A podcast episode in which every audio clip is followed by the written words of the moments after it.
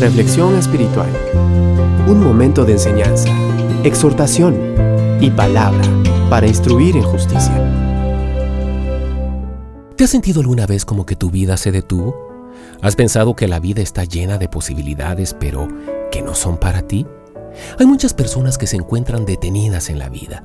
Hay personas que no saben qué hacer, que han sido abandonadas por su pareja, que perdieron el trabajo, que están endeudadas, que todo les sale mal, que no tienen para comer, se sienten desesperados y lo único que alcanzan a ver son problemas y más problemas. Pero sabes, los problemas fueron hechos para resolverse. Hasta la muerte tiene solución porque si estás en Cristo, debes saber que tienes vida eterna. Entonces, ¿por qué detenerse? ¿Por qué caer en negativismo? Es un hecho que si piensas que algo va a salir mal, pues de seguro va a salir mal.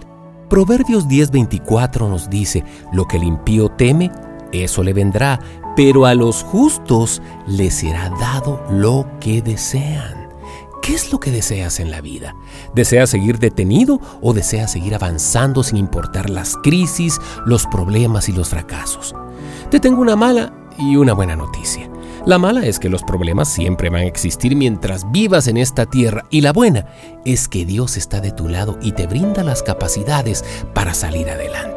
Tú puedes elegir quedarte desplomado pensando que el mundo se acabó, llorando desconsoladamente, esperando a ver si tus amigos te ayudan en ese momento difícil o también puedes elegir buscar a Dios, buscar su sabiduría y buscar las oportunidades para mostrar las virtudes y los talentos que Él te ha dado. Alguien dijo, la adversidad tiene el don de despertar talentos que en la prosperidad hubiesen permanecido dormidos. Hoy compartiremos algunas ideas que pueden ayudarte a que tu vida continúe. Primero, piensa en el fracaso como una enfermedad para la cual existe una vacuna. El hecho de fracasar no significa que eres un fracasado. Si fracasaste en un negocio, no significa que no sirves para los negocios. Igual se aplica a una relación. En Proverbios 24:16 dice, siete veces cae el justo y se vuelve a levantar, pero los impíos se hunden en la desgracia. Segundo, considera la posibilidad de que aunque tarde en cumplirse el sueño, un día va a cumplirse.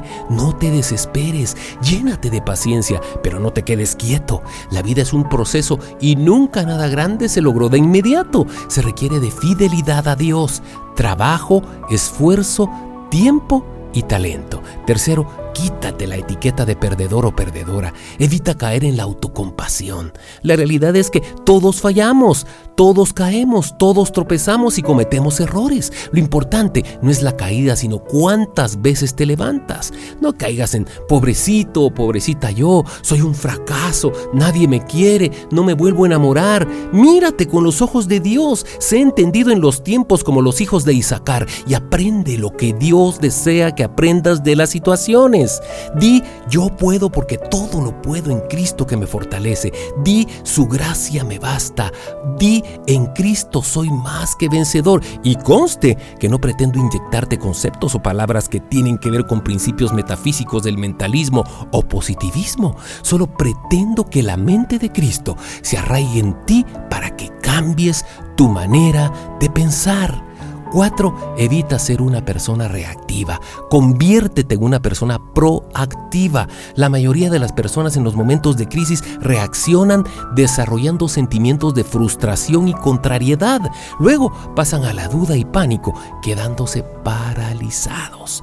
Antes que reacciones con temor y ansiedad, actúa dando pasos alentadores y audaces hacia adelante.